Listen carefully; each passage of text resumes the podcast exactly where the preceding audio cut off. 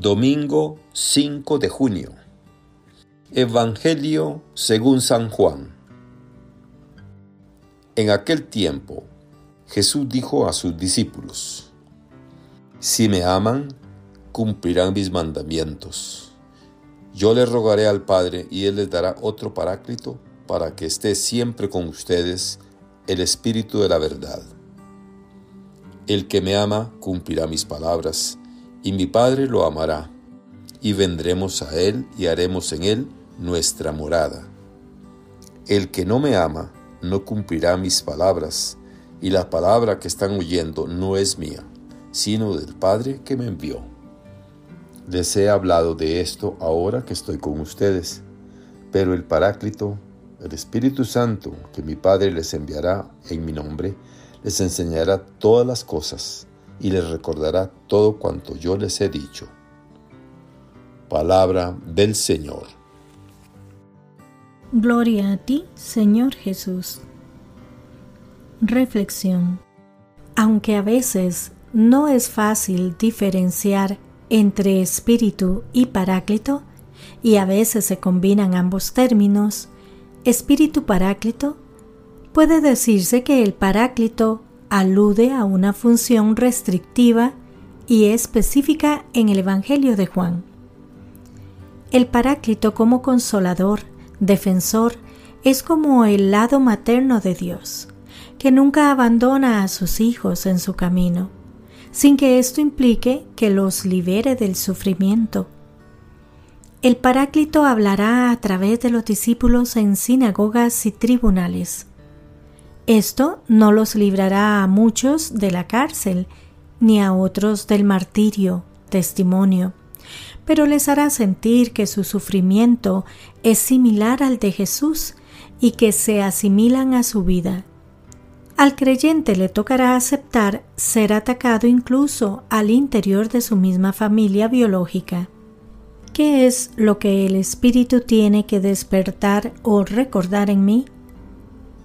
Me tiene que ayudar a descubrir y rescatar lo esencial, lo mejor de mí, la imagen de Dios en mí, de modo que yo pueda irme quitando tantos polvos y cenizas inútiles que otros e incluso yo mismo han ido ahogando la voz de Dios en mí. Con su ayuda guardaré la palabra en el corazón, aunque no la entienda, aunque no me guste, aunque en este momento no parezca aportar nada a mi vida, y Él la hará despertar y recordar cuando yo necesite oírla y entenderla, y me iluminará abriéndome caminos. La palabra de Jesús no quedará perdida u olvidada entre tanta palabrería. Y vendremos a Él y haremos morada en Él ese dulce huésped del alma que me aconseja y hasta de noche me instruye internamente. Salmo 15. Despertará en mí la paz cuando mis errores y limitaciones y conflictos me la quiten, cuando sean muy grandes las responsabilidades, cuando sean demasiado numerosas las tareas, cuando me sienta juzgado, con razón o sin ella, o herido en mis sentimientos. Me recordará que estoy habitado cuando me parezca que estoy solo, o incomprendido, o cuando las cosas no salgan como yo quería, y me recordará que soy hijo de Dios, heredero de Dios, coheredero con Cristo y que con Él compartiré su gloria.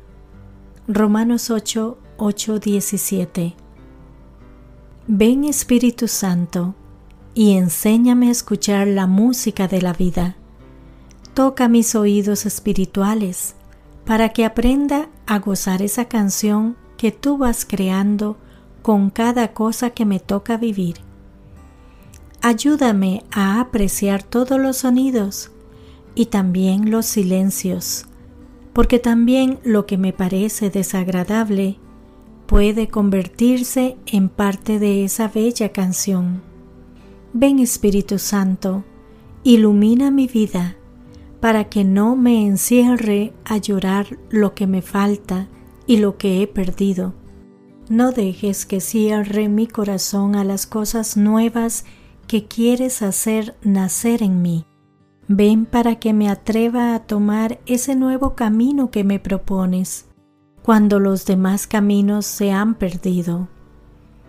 Enséñame a escuchar con el corazón para que reconozca que cuando una nota se apaga, comienza a sonar una nota distinta, comienza a vibrar otra cuerda y la vida continúa.